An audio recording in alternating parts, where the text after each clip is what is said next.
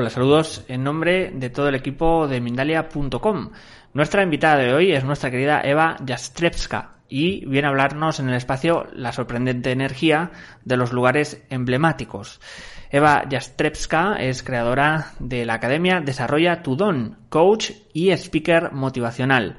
Vamos ahora sí a recibirla, a Eva Jastrepska, y la charla La sorprendente energía de los lugares emblemáticos. Eva, ¿cómo estás? ¿Qué tal?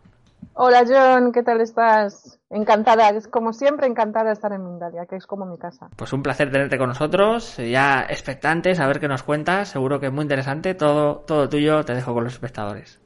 Gracias. Bueno, sí es verdad, yo vengo hoy un poco a hablar de cosas eh, como siempre, ¿no? Eh, quitando mitos eh, y haciendo un poco más de hincapié en lo que son eh, pues las energías de la gente que nos cuenta cómo son los lugares emblemáticos energéticamente o, cómo deberían de ser. Eh, pero quiero empezar desde el principio para no liar ¿no? y no aportar una información falsa o que pueda resultar confusa. En la Tierra tenemos diferentes sitios energéticos. Ya lo sabemos, hay sitios, pues eh, muchos montes, montes famosos además, en Australia, en Tíbet, en México, eh, creados por la naturaleza eh, terrestre, se han convertido con, los tiempos en sitios conocidos como sitios energéticos. Pero no de eso vengo a hablar hoy, sino de lugares emblemáticos, lugares como cuáles, pues lugares como, por ejemplo, mm, campos de concentración, o como por ejemplo el punto cero eh, de Nueva York, ¿no? de la caída de las Torres Gemelas. Eh, ok, em, es un tema bastante, bueno, puede resultar desagradable, porque resulta, y es una curiosidad, y que sucede a lo largo de la historia de todos los años, de que los sitios energéticos surgen también y se crean también a través de los acontecimientos que estos sitios han tenido. Lo curioso es que se queda impregnada una especie de energía. Llámese que fueron acontecimientos bonitos, buenos, acontecimientos de placer, acontecimientos de alegrías, como pueden ser bautizos, nacimientos de niños, bodas, aquí quedan comuniones, todo lo que es la alegría ¿no? o, vida, eh, serían también sitios energéticos positivos, ¿no? Nosotros, nuestra mente quiere llamarlos positivos. Luego están los famosos negativos, que obviamente directamente nos lleva a sitios de desastre, a sitios de fallecimientos, a sitios de sufrimientos. No es un tanto así, y vamos deshuesando y aclarándolo un poquito a poco para que todo el mundo sepa y pueda un poco identificar los sitios energéticos buenos, malos o, cómo los podemos utilizar, cómo los podemos aprovechar. Ok.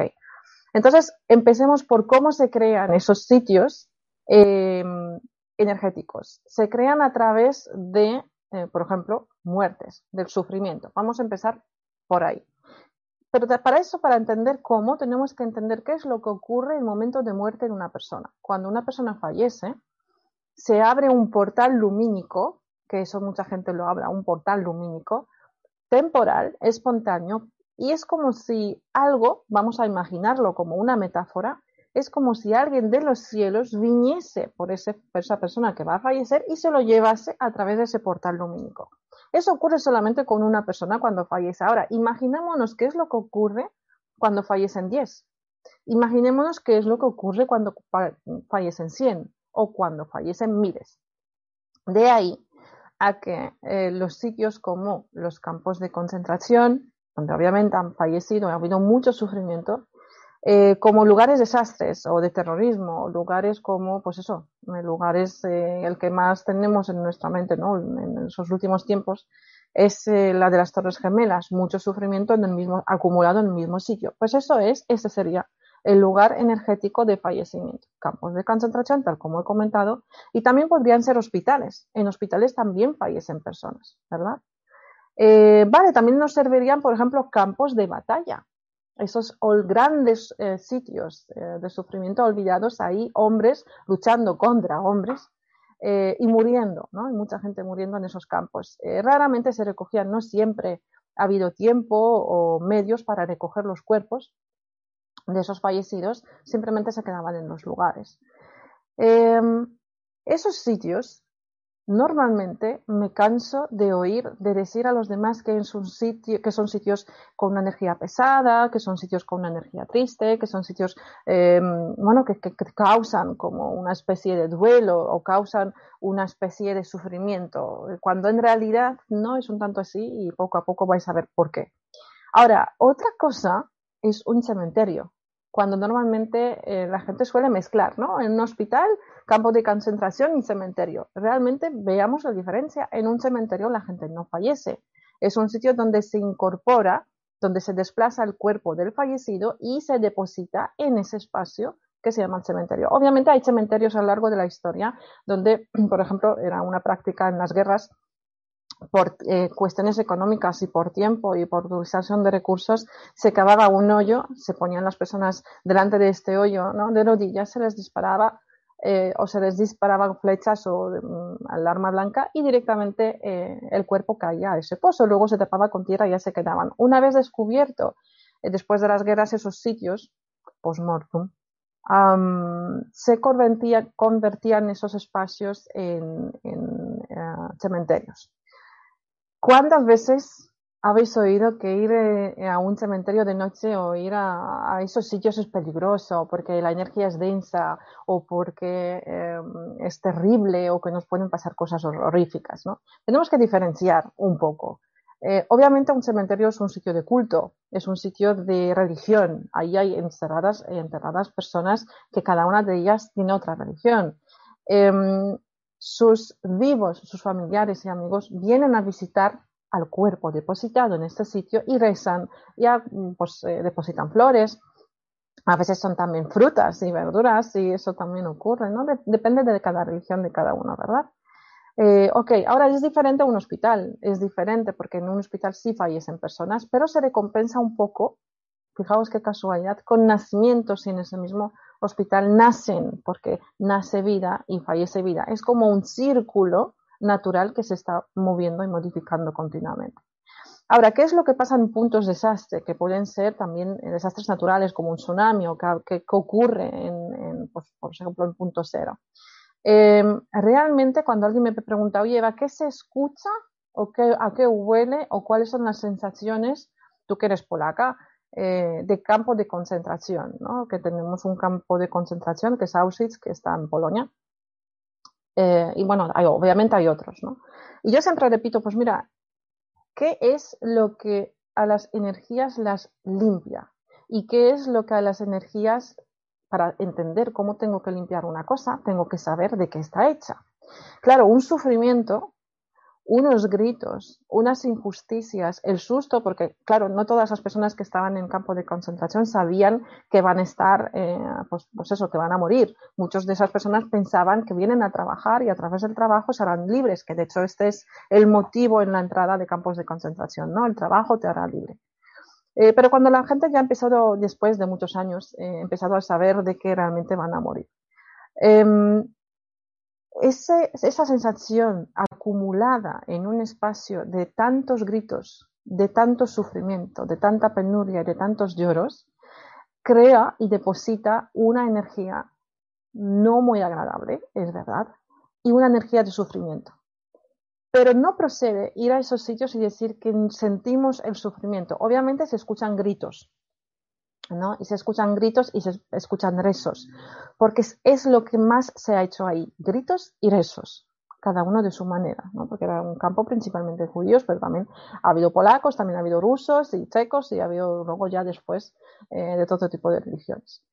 El caso era de que energéticamente cuando ahora mismo, hoy en día, estás en estos lugares, hay cosas que han apaciguado la densa energía de ese trauma, de ese trauma que se ha vivido ahí, terrible, ¿no? de esa energía terrible.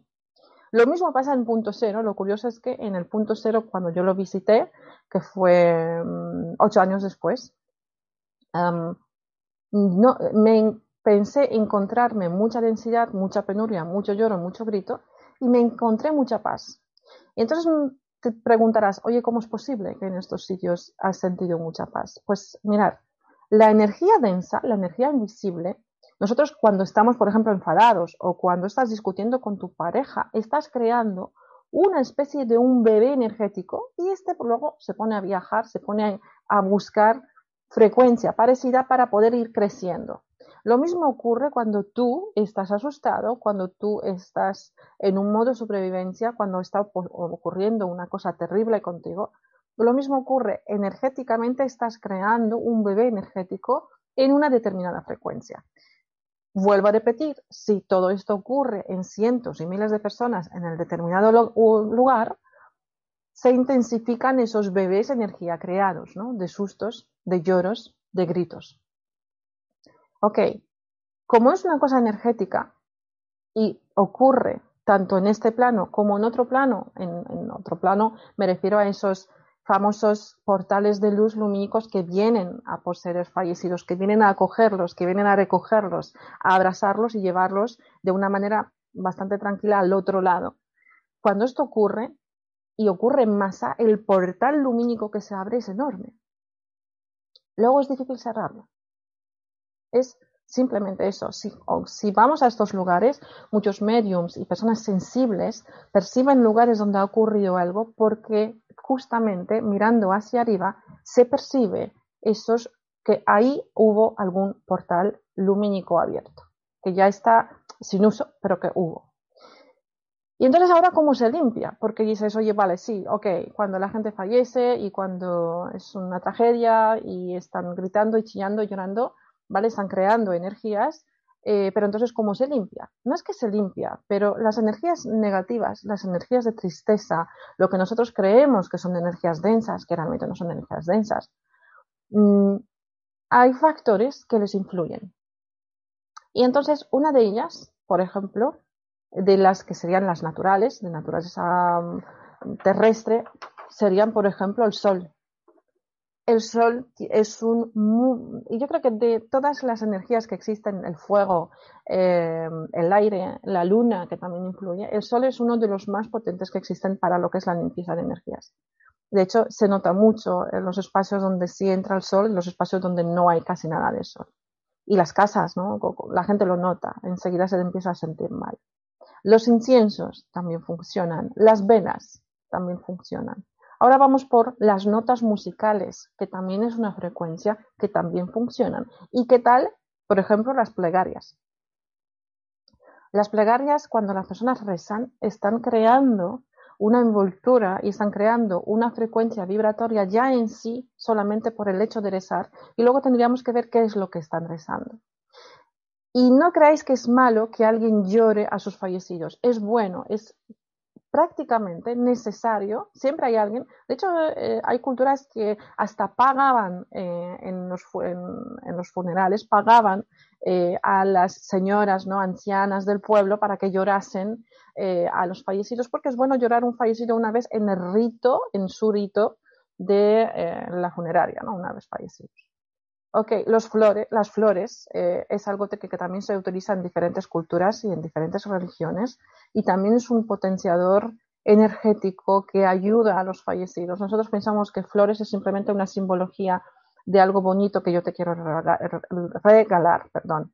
En realidad, eh, bueno, también son rituales y que tenemos que atenderlos y que sí funcionan. Las campanitas, las famosas campanitas de esas chiquititas que tenemos, eh, bueno, muchos tienen en casa, ¿no? También funcionan. ¿Y qué tal las misas pedidas de la Iglesia Católica en nombre de los fallecidos. Todo esto, todo el cúmulo de estas cosas hace un efecto energético bastante importante para los sitios, justamente estos sitios. Entonces, cuando nosotros visitamos estos lugares, dices tú, yo cuando visité este sitio me sentí súper mal. Puede ser que en tu memoria eh, de las películas que hayas visto, de los sufrimientos que hayas vivido, de solamente imaginar tanta gente sufriendo, puede ser que se te instale esa emoción por empatía, ¿no? Y que directamente des por hecho de que estos lugares tienen que ser densos y tienen que ser oscuros y tienen que tener una energía horrorosa. O puede ser que a lo mejor kármicamente, a lo mejor en alguna de tus vidas pasadas, no lo sé, habrás sido partícipe, llámese de un lado o de otro, cuidado, no siempre es solamente de un lado.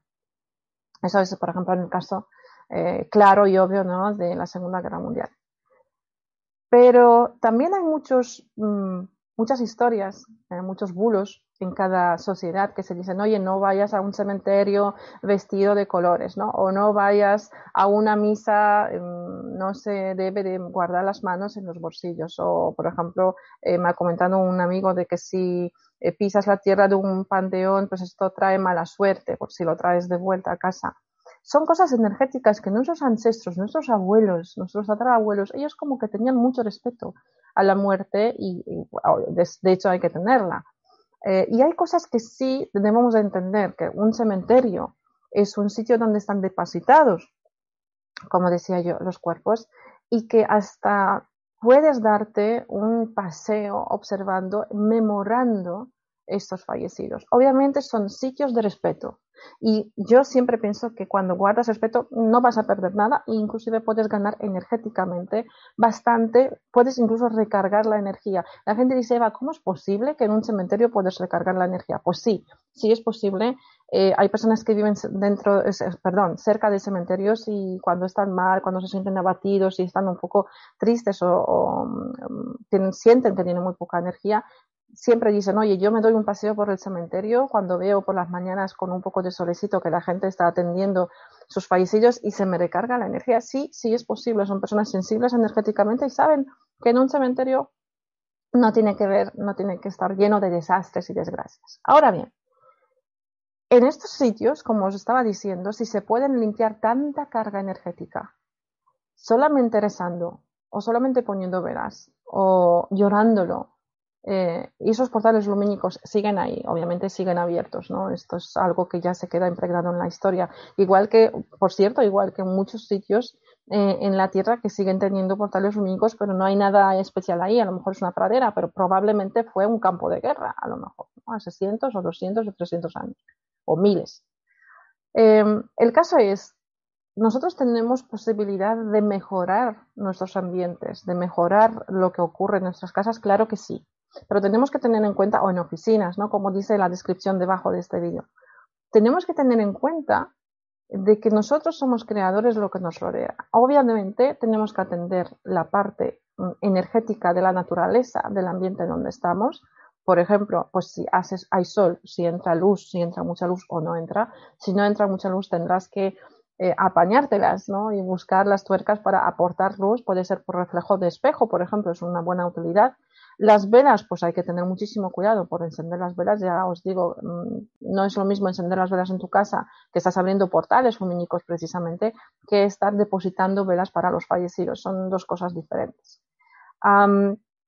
tiene mucho que ver el sol, tiene mucho que ver las plegarias, que no eres de rezar, que no eres de, o no eres creyente. Bueno, pues puedes poner unos cantos, por ejemplo, de gregorianos, ¿no? O puedes poner mantras, o puedes poner melodía, o puedes, si eres creyente en las frecuencias, puedes poner frecuencias, simplemente frecuencias sanadoras de música en esos lugares. Em, ¿Por qué os lo digo? Porque a menudo a mis sesiones, a, las consultas, la gente llega, es que en mi casa hay algo, en mi casa hay mala energía.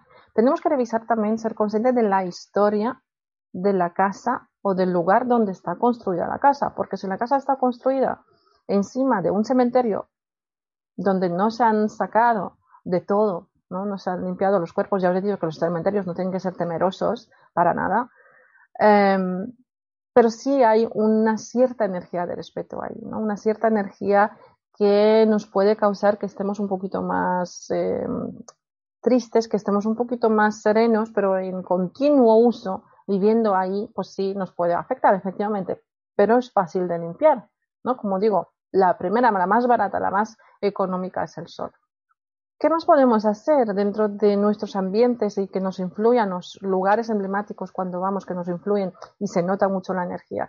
Mm, podemos simplemente nosotros, uno, cuando visites los lugares emblemáticos, simplemente encender una vela y dejarla ahí. Ese lugar se ocupará de qué hacer con esta vela si está encendida más de cuatro horas, porque yo siempre insisto en no encender las velas en tu casa más de tres, cuatro horas. ¿Cómo podemos energetizar nuestras casas? Ya lo he dicho, teniendo en cuenta la historia de la casa, la historia del lugar donde está construida, porque es bastante importante. Eh, a lo mejor está construida encima de un campo de batalla antiguo y no lo sabes, nunca se sabe. O a lo mejor eh, antes eh, era un matadero Y dices ¿tú qué tiene que ver un matadero? Pues tiene que ver, los animales también sufren cuando los matamos. También se está energéticamente moviendo una energía determinada. Entonces tiene mucho que ver, pero obviamente también en las energías, por ejemplo, el agua, si tienes cerca un lago o si cerca de tu casa hay una piscina, también te puede influenciar y puedes sentirte un poco abatido energéticamente porque hay un gran flujo de agua cerca. Eso también puede ocurrir. Obviamente tu casa eh, o tú como persona, algún habitante de tu casa puede tener hechos trabajos, brujerías y etcétera, etcétera. Eh, la gente me dice, sí, sí, es que hay algo que mueve las cortinas. En mi casa hay algo que tengo la percepción de que alguien se sienta encima de la cama. Ok, esto hay que revisarlo. Yo no estoy desmintiendo de que eso no existe. No, lo que me refiero es que tampoco hay que llevarse las manos en la cabeza y ser esto es un espíritu. A menudo las personas cuando fallecen son, están confundidas y buscan, es como un eco. De hecho, cuando falleces eres un eco de ti mismo y buscan sus seres cercanos porque no han entendido que han fallecido y pasan un cierto tiempo buscando sus lugares, sus sitios, su marido, su, hijo o, mm, su madre. ¿no? Eh, si a ti te ha tocado vivir en esta casa, puede ser que te tropieces con un espíritu confundido, pero realmente es un eco, o sea, me gusta decir fantasma, no espíritu, para ser más preciso, ¿no? Eh, pero no siempre son fantasmas. Hay veces que simplemente nosotros mismos por la historia del lugar donde estamos, eh, hemos descubierto, nosotros mismos hemos provocado a lo mejor discusiones o disgustos o lloros y esa energía se ha ido acumulando en esta casa o puede ser que los anteriores inquilinos de la casa sí estaban discutiendo mucho, a lo mejor ha ocurrido alguna desgracia en esta familia o a lo mejor la energía que había entre ellos no era muy buena y esa energía se ha ido acumulando. Por eso yo siempre recomiendo lo que son las casas o inicio de una oficina o de trabajo, un lugar de trabajo donde tú entres de algo nuevo y vas a estar mucho tiempo ahí, es hacer una buena limpia. Una buena limpia sería el sol, sería música, serían, eh, podrían ser inciensos, podrían ser veras, pero por lo menos hacer ese acto de conciencia de lo voy a limpiar, buenamente como sé, buenamente como me salga, como yo lo intuya, pero voy a hacer algún acto ¿no? provocado de limpieza de este sitio para un poco mm, desprender las energías. Eh, y a los, eh, si te encuentras realmente un fantasma en tu casa, hay mucho que mis alumnos me dicen, oye, la gente me dice de, oigo mucho eso de envíale la luz, envíale a la luz al, fallecido. Si te encuentras con algún fantasma, pues tú envíale la luz o envíale a la luz. ¿Y eso cómo se hace? Pues eh, simplemente fíjate, lo que acabo de decir es con el umbral lumínico. Ese umbral lumínico, imagínate que está en el cielo, donde las nubes, se separan las nubes y que esa persona esa energía de esa persona sube para arriba y se va de viaje ya de largo tiempo, ¿no? El eh, portal lumínico simplemente es un, tú te puedes imaginar que la persona inunda la luz o se abre otra vez ese portal, se abre otra vez, aparece muchísima luz y que esa persona con esa luz se va, ¿no? Eh, bendita la imaginación, el como tú te lo imagines, el como tú te lo hagas, eh, realmente no tiene mucha importancia. Lo importante es la, el que tú le quieres hacer aporte de luz. Y que esa es tu intención, porque las, las intenciones funcionan, cosa que no deberíamos de usar en las sanaciones, por ejemplo. Pero sí cuando queremos ayudar a un ser eh, fallecido y si tenemos constancia que realmente existe y que realmente está en nuestra casa.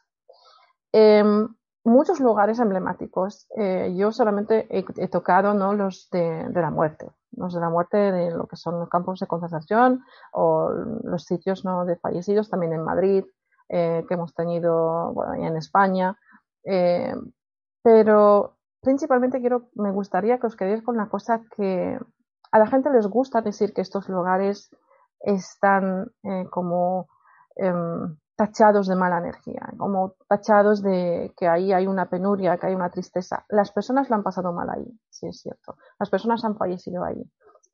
las personas estaban una vez confundidas de qué es lo que ha ocurrido con su cuerpo, que ya no responde, eh, esa confusión energéticamente también causa eh, una impronta energética. Pero quiero que sepáis que se ha puesto muchas velas, se ha rezado mucho ahí después, se ha llorado mucho ahí y esos sitios realmente son para el culto de la memoria de estas personas. Y no son lugares malos, no son lugares que te tienen que influenciar energéticamente. Para nada deberías de ponerte ahí a llorar o tener temblores, sudores. Bueno, mm, hay muchas personas que son sensibles o que tienen eh, energéticamente o emocionalmente y van y sufren en estos sitios. Pero energéticamente no hay nada que dé indicios de que es algo horroroso o que es un lugar horrible. Eh, he visitado de pequeña eh, los campos de concentración obligatoriamente por colegio una vez al año. Y os puedo asegurar que cada año que iba no me encontraba, por más que quería encontrar, por más conciencia que tenía y madurez eh, sobre la historia de esos sitios, no encontraba nada negativo. Obviamente es un sitio de mucho respeto por la historia que tiene y por energéticamente cómo está y que hay un portal lumínico abierto, ¿no? Eh, espero que os sirva porque son cosas que a la gente le gusta divagar, le gusta aportar, dando por hecho que si en la historia algo ha estado mal, pues energéticamente tiene que quedarse mal. De hecho, os sorprendería que hay sitios de culto, eh, por ejemplo, naturales, que son muchos, muchos montes en la Tierra, eh, que es en Australia, en, en Oriente Medio, en Tíbet, se consideran puntos energéticos de la naturaleza de la Tierra eh, pero también ahí, de una manera instintiva, se han llevado a cabo rituales hace miles de años. Nuestros ancestros hacían rituales justamente ahí, justamente en estos sitios.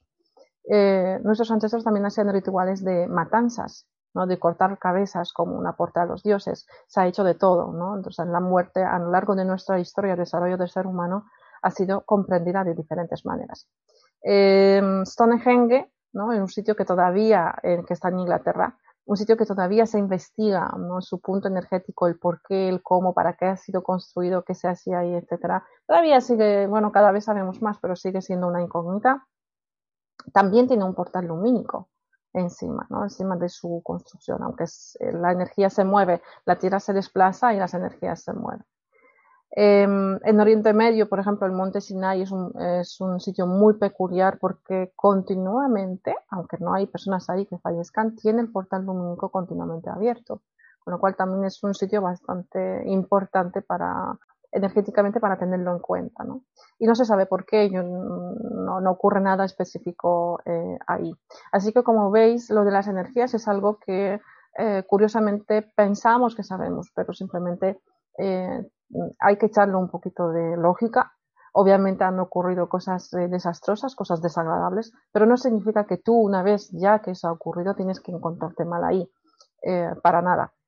Y ya como lo último, quería comentaros que mm, nuestro cerebro es todopoderoso, sabe muchas cosas. Nuestros ojos pueden, pueden ver muchísimo. De hecho, lo que tú ves alrededor ahora mismo es solamente un por ciento, un por ciento de la realidad energética que te rodea, ¿sí? de lo que tú ves. Con lo cual tu cerebro, si tú hicieras algo para poder comunicarte mejor tu mente consciente con tu cerebro y que éste pudiese pasarte toda la información de lo que realmente te rodea, nuestra sensibilidad, nuestro ojo y nuestras percepciones energéticas serían mucho más mayores y serían mucho más aptas para nosotros, que es lo que yo lo enseño en mi academia. Así que os invito eh, a que hagáis uso de esas limpiezas en vuestros hogares, a que hagáis uso eh, de recogida energética eh, de sitios poderosos, como por ejemplo puede ser un cementerio o puede ser una iglesia, igualmente. y que bueno, que le perdamos un poco miedo y le perdamos un poco de esos clichés de malas energías y energías desastrosas en sitios históricos y que obviamente han ocurrido cosas tristes y unas barbaridades, pero eso no significa que estos sitios tienen mala energía. Eso es lo que, eso es todo. Ay, me dicen que quedan 3-4 minutos, así que me están dando más tiempo para hablar, algo que no me suele ocurrir, así que gracias por decírmelo ahí debajo. Em, chicos, eh, ¿qué más os puedo contar? normalmente, cuando alguien me pregunta por, por ejemplo, vamos a, lo que nos puede interesar en nuestra vida diaria, ¿no? Dice, oye, muy bien, yo puedo entonces visitar estos sitios, mm, yo puedo entonces ir de, viajes, ¿no? Eh, estar ahí, que no pasa nada. De hecho, yo creo que es algo que hay que verlo en la vida y visitar esos lugares, aunque sea solamente por pura historia. Eh, y no repetir, por supuesto, errores en la historia. ¿Qué es lo que podemos hacer nosotros en nuestras casas, en nuestras oficinas en los ambientes que entramos? Eh, pues mira, cada uno tenemos dentro de nuestra mente, tenemos nuestra educación, ¿no? Y hay personas que vienen de una religión, otras de otra, eh, lo que hemos escuchado en casa, lo que hay que hacer, lo que no deberíamos de hacer. todo lo que tiene que ver con la muerte debemos de tenerle respeto, pero no miedo, que eso son dos cuestiones diferentes. Todo lo que es energético respecto a la muerte, mientras tú tengas respeto, no corres ningún peligro. Obviamente yo no voy a tocar cosas de los muertos o eh, no sé, yo jamás me pondría ropa de una persona que ha fallecido porque considero que energéticamente esa ropa está impregnada energéticamente de esa persona y por qué tengo que llevarla, simplemente por puro respeto, ¿no? Ahora, ¿qué es lo que ocurre, por ejemplo, con objetos que de fallecidos, como pueden ser las antigüedades? También hay que limpiarlas, también hay que darle sol, también hay que darle un poco de incienso para poder eh, esas energías quitarlas y limpiarlas para que no sean poseedores de energías. A más volumen energético un objeto, más eh, quita energía eh, del nuevo propietario de ese objeto. ¿Cuál es mi invitación final? Si estás en un hogar, si estás en un lugar o si estás en una oficina, estés donde estés, acuérdate que tú eres el responsable de lo que dejas ahí, de lo que dejas energéticamente ahí. Con lo cual, eh, parece un poco gracioso. Si vas a discutir con alguien, es mejor que lo discutas en la calle, ¿no? En una pradera, en un bosque, que por lo menos se quede ahí y la naturaleza se ocupará de ello. Es mucho más difícil dentro de una casa. Energéticamente, el ser humano está preparado para manejar sus propias energías y también las energías que le rodean, que es algo que lo que nosotros no nos queremos hacer conscientes porque no nos interesa, ¿no? Porque también es una responsabilidad.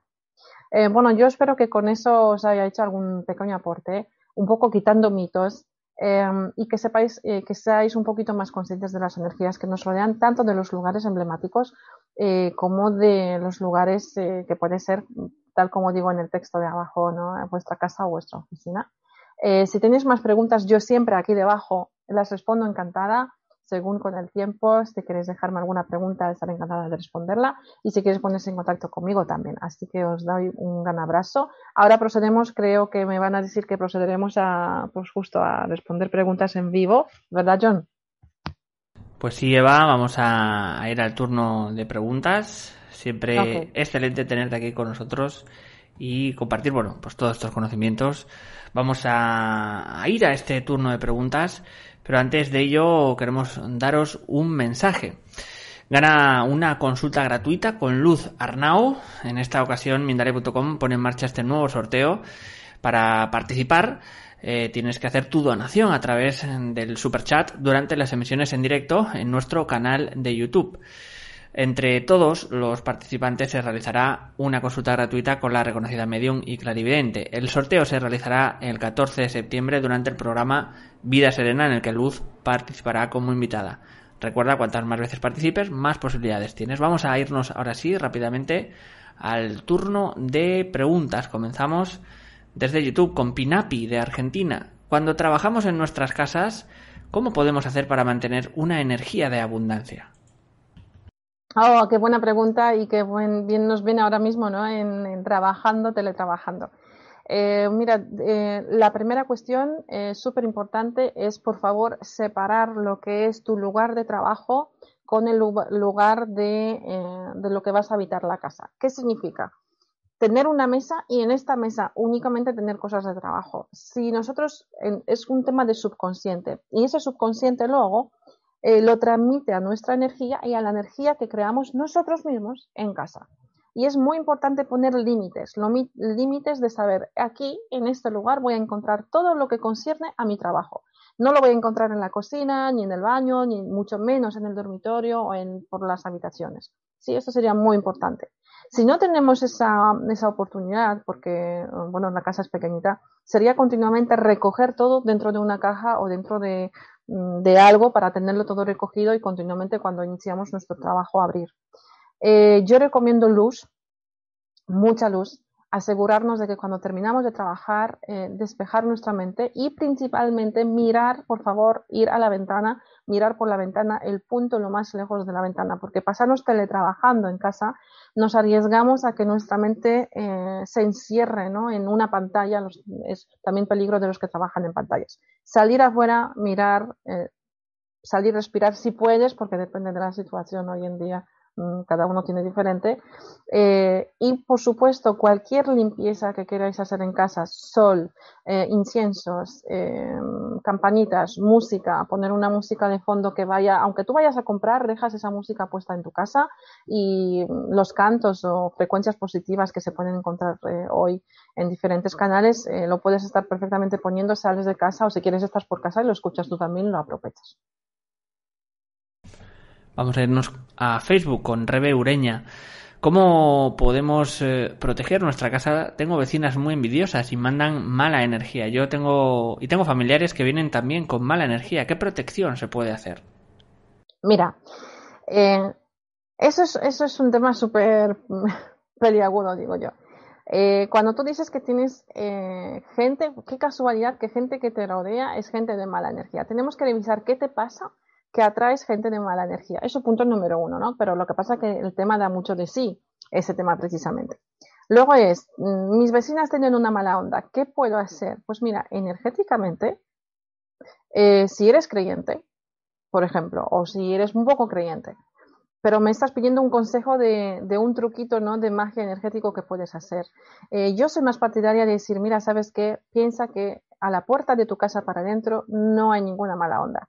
Y si vienen los familiares y no tienes maneras de que no vengan, eh, lo que puedes hacer es en el umbral de tu casa, si tienes dos entradas, tendrás que repetir eso en las dos entradas, simplemente ponerte delante, tanto de un lado como de otro, y dibujar en el aire con tu mano derecha eh, el símbolo de 8, el símbolo de infinito. Da igual si sea en horizontal o en vertical, no importa.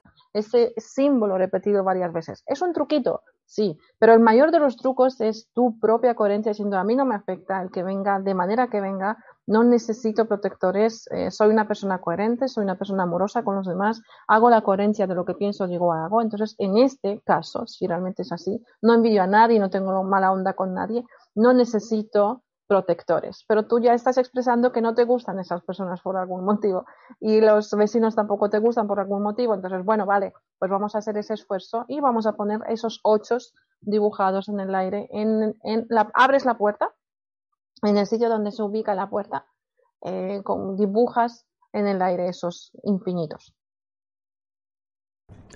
Continuamos, nos eh, viajamos a Colombia con Andrea Pantoja desde Facebook nos dice, mi hija de tres años hace unos meses decía ver una niña, pero después de llevar un símbolo sagrado a la casa, como es la corona y clavos de Jesús, mi hija ya no habló más de la niña y ahora cuando se le pregunta, dice que esa niña no existe. No sé si realmente tuvo contacto con un espíritu o solo fue su imaginación. ¿Me podrías ayudar? Bendiciones. Gracias, gracias, un abrazo a Colombia. Eh, mirad, eh, bueno, mm, tú dices una cruz, ¿no? Un clavo. En otras religiones se pondría otra cosa. Aquí el caso es que muchos de los niños, que nosotros también fuimos niños, tenemos amigos invisibles, famosos, y que no son tan amigos eh, inventados por nuestra mente, sino realmente estamos viendo energías, y pueden ser energías temporales de nuestros tiempos, o pueden ser de otros planos, como pueden ser, por ejemplo, pues esos fantasmas eh, de fallecidos. En cuando nosotros ponemos algún objeto pensando que es un objeto sagrado, dices tú, hoy pues entonces lo que veía mi hija era algo malo. No, no tiene nada que ver. Puede ser que simplemente la energía de eso ha percibido que tú estabas preocupada como madre, que a lo mejor no te gustaba eso, entonces decidió ya no parecer más. También puede ser que la niña por su propio crecimiento ha cerrado eh, esas partes de percepciones extrasensoriales que no debería ser. De hecho, en mi academia el culto que tenemos es precisamente el contrario, ¿no? de dejar a los niños ser y que esas capacidades extrasensoriales sigan aumentando en vez de que se cierren. Eh, por eso tenemos que tener mucho cuidado qué decimos a los niños, cómo les educamos, en qué miedo les metemos. ¿no? Es positivo que ellos se desarrollen con su entorno con esas energías que nosotros de adultos dejamos de percibir. Sonia Rodríguez desde YouTube nos dice desde Colombia, ¿por qué no se deben tener mucho tiempo velas prendidas en la casa? Gracias. Pues mirad, cuando tú tienes velas prendidas en la casa durante mucho tiempo, por ejemplo más de tres horas, estás atrayendo portales lumínicos para energías no eh, tan propicias, que también las hay. No me gusta hablar de ellas porque prefiero enfocarme en lo bonito, en lo positivo que podemos utilizar. El caso es que eh, muchos seres, eh, algunos cuando fallecen, se convierten en ecos fantasmas, ecos fantasmas, algo que desarrollo también aquí en Mindalia, si lo buscáis en la rueda, en la mesa eh, con mis dos compañeros, mediums también lo hablamos. Em, esos ecos buscan eh, lugares eh, lumínicos. Eh, también seres feos, energías feas, buscan lugares lumínicos. Una vez que ya no hay sol en el sitio, lugar geográfico donde nos encontramos, la única cosa que lo sustituye el reflejo del sol son justamente las velas que son muy poderosas y son auténticos lugares poderosos de luz. Entonces, cuando el que más tiempo está prendida la vela, más portal estás manteniendo. Por eso yo no recomiendo a nadie estar continuamente encendiendo esas velas, más que nada con protección. No es que te va a pasar algo directamente, pero algún día sí puede ocurrir. Eh, hay un estudio hecho sobre las personas que se suicidan y que qué casualidad que muchas de ellas antes en momentos de suicidio están muy rodeadas de un montón de velas puestas en, una manera determinada que yo creo que no procede comentarlo aquí. Pero por si acaso, ¿por qué no? Vamos a dejar de encender tantas velas o por lo menos dejarlas toda la noche encendidas. Si las quieres encender para ti, para que algún ritual, alguna cosa tuya, enciéndela tres horas. Si es para un fallecido, enciéndela tres horas, tres horas, cuatro horas, la apagas, eh, de una manera pues, normal, ¿no? Con, con apagavelas y la dejas ahí para la siguiente vez. Nos dice uh, desde Facebook Zagrari Manzano, de México, ¿cómo quitar la energía de mi habitación? Una, en una ocasión, una consteladora me dijo, debajo de mi habitación hay un cuerpo sepultado. Hmm. Bueno, si ya se sabe que hay un cuerpo sepultado, la cosa ya torna diferente, ¿sí? Porque eso es una energía que está ahí. Eh, lo que podemos hacer es hacer una frontera entre lo que es el piso, el suelo de nuestra habitación o de nuestra casa, eh, de tal manera que haya como una frontera energética entre piso y la tierra que hay debajo. ¿Qué es lo que podemos hacer? Hacer dibujos sagrados de simbología sagrada, por ejemplo, en ese suelo. Uno de ellos es 8, estamos haciendo muy buen efecto también el infinito, el símbolo eh, del infinito chino, Que son como muchos infinitos juntos. Hay mucha simbología que se puede encontrar que te puede ayudar a ser una frontera ahí.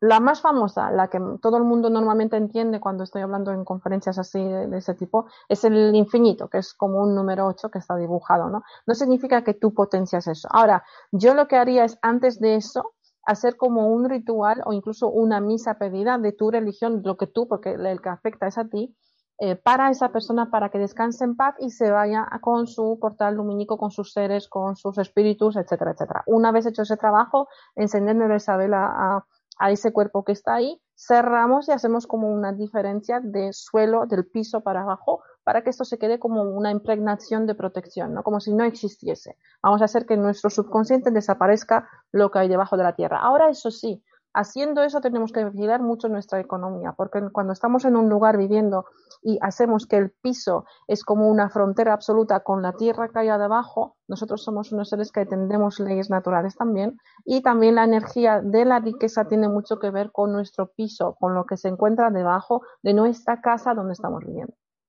Con lo cual tendrás que tener más atención, prestarle más atención a tu energía de economía y lo que haces tú con tu economía y con tu dinero. Dinero, digo, de plata, dinero en billetes. Pues Eva, de esta forma hemos llegado al final. Vamos a dar estos últimos segundos a Eva también para que se despida a todos vosotros. Pues chicos, eh, para más, como podéis ver, lo de las energías, las casas, energías en las casas es normalmente lo que más preocupa. Quiero que sepáis que el comodín de las limpiezas son las energías vuestras, vuestro concepto sobre eso. Luego, también otro comodín súper barato es el sol y el otro, pues, por, por, ejemplo, pues como el dibujo del 8, ¿no? que es lo que más eh, procede. Obviamente, si tú tornas, tu mente torna con, continuamente con pensamientos bonitos, con pensamientos de luz, con pensamientos de empatía y bondad, eh, raro es que esas cosas te afecten. Hablas, a lo mejor ya estás demasiado tiempo en un lugar y sí se necesita una limpieza, tanto tú como tu espacio. Si tenéis más preguntas, yo encantada, como siempre, estaré en Mindalia. Espero os haya servido de algo, de algún truco que os habéis llevado. Para más preguntas, podéis escribir, por favor. No dejéis de escribir aquí abajo y estaré encantada de responder. Os espero en la próxima, muy pronto, en la rueda con mis otros dos compañeros mediums, que aquí también en Mindalia. Pues muchísimas, muchísimas gracias Eva por toda la información, siempre muy agradable, muy mm, esclarecedor también, ¿no? Todos los conocimientos de Eva. Vamos a agradecerla también a todos los que nos habéis visto hoy, Costa Rica, México, Venezuela, Estados Unidos, eh, Argentina, España. Muchísimas gracias y acabar recordando, como siempre hacemos, que Mindalia.com es una organización sin ánimo de lucro. Podéis colaborar con nosotros dando me gusta en YouTube, en Facebook, compartiendo o comentando este vídeo. También suscribiros a nuestras diferentes plataformas y redes sociales. Podrás disfrutar de esta conferencia en diferido a través de nuestra emisora, Mindalia Radio Voz, 24 horas de información consciente en www.mindaliaradio.com. Y por último, podéis hacer una donación mediante nuestra cuenta de PayPal que encontraréis en nuestra página web www.mindalia.com. Así que os damos las gracias y os esperamos en una nueva conexión de Mindalia en directo.